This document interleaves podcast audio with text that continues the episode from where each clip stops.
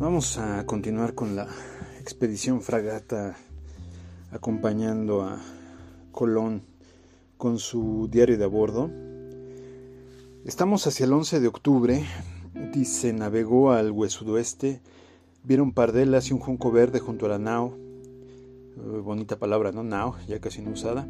Vieron los de la carabela pinta una caña y un palo y tomaron otro palillo labrado a lo que parecía con hierro y otra hierba que nace en tierra y una tablilla. Los de la carabela niña también vieron otras señales de tierra y un palillo cargado de escaramojos. No perdamos de vista que aquí ya el temor de que no puedan encontrar este tierra firme eh, es muy fuerte. Con estas señales respiraron y alegráronse todos. Anduvieron en este día hasta puesto el sol 27 leguas y después del sol puesto andarían 22 leguas y media.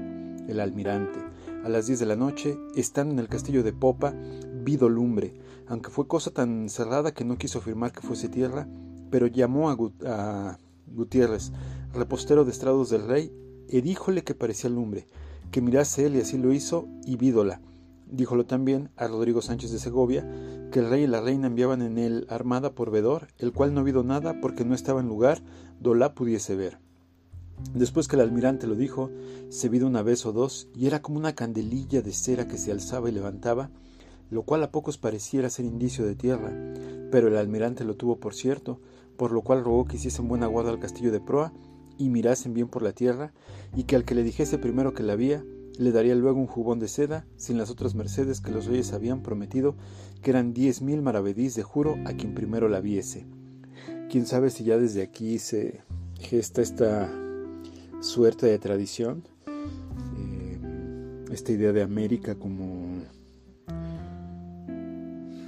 una luz, como una esperanza.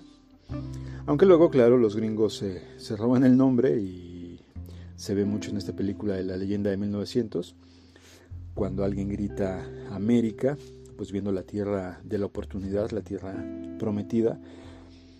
Pero aquí pues está la idea de la tierra prometida, el, pues tanto lograr el cruce como el simple hecho de encontrar tierra, de ver que no, no es solo mar y llegar al borde del mundo y y caerse. A las dos horas después de medianoche pareció la tierra. Esta tierra habido primero un marinero que se decía Rodrigo de Triana. Amainaron todas las velas y pusiéronse la corda, temporizando hasta el día viernes que llegaron a una isleta de los Lucayos, que se llamaba en, lengua de indios Guanajaní. Luego vieron gente desnuda y el almirante salió a tierra y Martín Alonso Pinzón y Vicente Anés, su hermano, que era capitán de la niña, sacó el almirante la bandera real y los capitanes con dos banderas de la Cruz Verde. Aquí algo importante para entender este la vista de estos viajeros. Primero que nada, en esto va a insistir mucho Colón después, el, el ver desnuda a esta gente le parece un dato de no tanto de incivilización, o de barbarie, sino más bien de bondad. No perdamos de vista que el marco cultural es católico con lo que ello tenga de bueno y de malo. Eh, la desnudez en el paraíso era buena hasta que se prueba el fruto del, del conocimiento, del fruto del árbol prohibido. Y por otro lado, cuando colocan las banderas, pues el viaje es a nombre de la corona, lo que después hará Hernán Cortés todos con sus pillerías, sí, por supuesto, pero todos finalmente van un poco en esta tesitura de Mio Cid, ¿no? a, a, conquistar en nombre de, del rey, y más que del rey, de la corona. Claro que a la distancia vemos esto juzgable, criticable, pero sí es importante contextualizar los hechos, claro, pero sobre todo el marco cultural donde se desarrollan esos hechos. Puestos en tierra vieron árboles muy verdes y aguas muchas y frutas de diversas maneras. El almirante llamó a los dos capitanes, a Rodrigo de Escobedo, escribano de toda la armada, y dijo que le diesen por fe y testimonio cómo él por ante todos tomaba, como de hecho tomó, posesión de la dicha isla por el rey y por la reina, sus señores.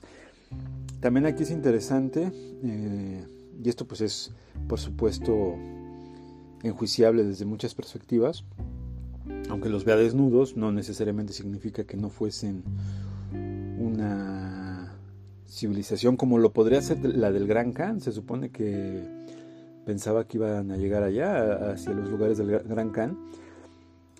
Y aquí sin guerra de por medio, sin tratado de por medio, dan por hecho que es algo nuevo o poco conocido y de inmediato toman posesión, ¿no? Dicen que esto pertenece pues al rey y a la reina. Eh, enjuiciable sí, aunque insisto, también hay que entender que van a nombre de, de la corona. Luego se ayuntó allí mucha gente en la isla. Esto que se sigue son palabras formales del almirante. Yo, dice él, porque nos tuviesen mucha amistad, porque conocí que era gente que mejor se libraría y convertiría nuestra santa fe con amor que no por fuerza, les di a algunos de ellos unos bonetes colorados y unas cuentas de vidrio que se ponían al pescuezo y otras cosas muchas de poco valor, con que hubieron mucho placer. También aquí, y sí, no les podemos pedir a estos personajes que tuvieran una conciencia que podríamos tener ahora, em, el hecho de que vieran, pues como a lo mejor con un niño le compran un juguete caro y de pronto el niño se queda jugando con la caja, pues no, no por eso podemos pensar que el niño sea bobo, ¿no? Simple y sencillamente la caja le ha resultado atractiva e interesante. Somos nosotros quienes están percibiendo un, cierto valor. Es un poco parecido a lo que ocurre acá, ¿no? la gente obviamente ve novedades, ve cosas diferentes, pues se maravilla. Pero a partir de aquí eh, estos viajeros van construyendo una cierta lectura, los cuales las personas después venían a las barcas de los navíos nadando y nos traían papagayos y hilo de algodón en ovillos y azagallas y otras muchas y nos las trocaban por otras cosas que no les dábamos como cuentecillas de vidrio y cascabeles. En fin, todo tomaban y daban de buena voluntad, mas me pareció que era gente muy pobre, de todo. Ellos andan todos desnudos como su madre los parió, y también las mujeres y todos los que yo vi eran todos mancebos que ninguno vide de edad de más de 30 años, muy bien hechos, de muy fermosos cuerpos y muy buenas caras. Los cabellos gruesos, casi como sedas de cola de caballos. De ellos son de la color de los calarios, ni negros ni blancos, y de ellos se pintan de blanco y de colorado las caras y todo el cuerpo. Ellos no traen armas, ni las conocen, porque les amostré espadas y las tomaban por el filo y se cortaban con ignorancia no tienen algún fierro, sus azagallas son unas varas y algunas de ellas tienen al cabo un diente de pece. Ellos deben ser buenos servidores y de buen ingenio. Y pues otra vez, eh, no, esto no lo, digo yo, se ha estudiado bastante la influencia de Amadís de Gaula en la percepción de viajeros y conquistadores. Y, y cronistas que va a llegar hasta la escritura de nuestros tiempos. Eh, Amadís de Gaula es una, una novela, podríamos llamarle así. Este, fue construida a varias manos con, el tiempo.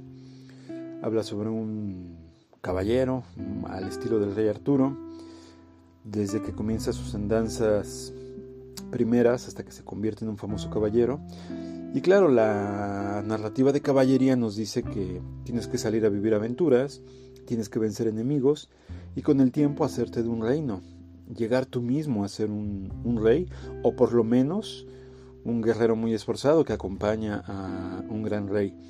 Esta narrativa pesó mucho en, no solo en los españoles, sino en todos los personajes que, que vinieron a este continente, con esta idea del gran viaje, de la gran aventura, de la gran conquista y de llegar a ser reyes. No necesariamente porque se coloquen una corona, sino porque de alguna manera el, lograr fortuna, el lograr aventura, les daba esta característica de, de realeza. Pues hasta aquí esta fragata. Buenas 24 horas, les saluda Benjamín García.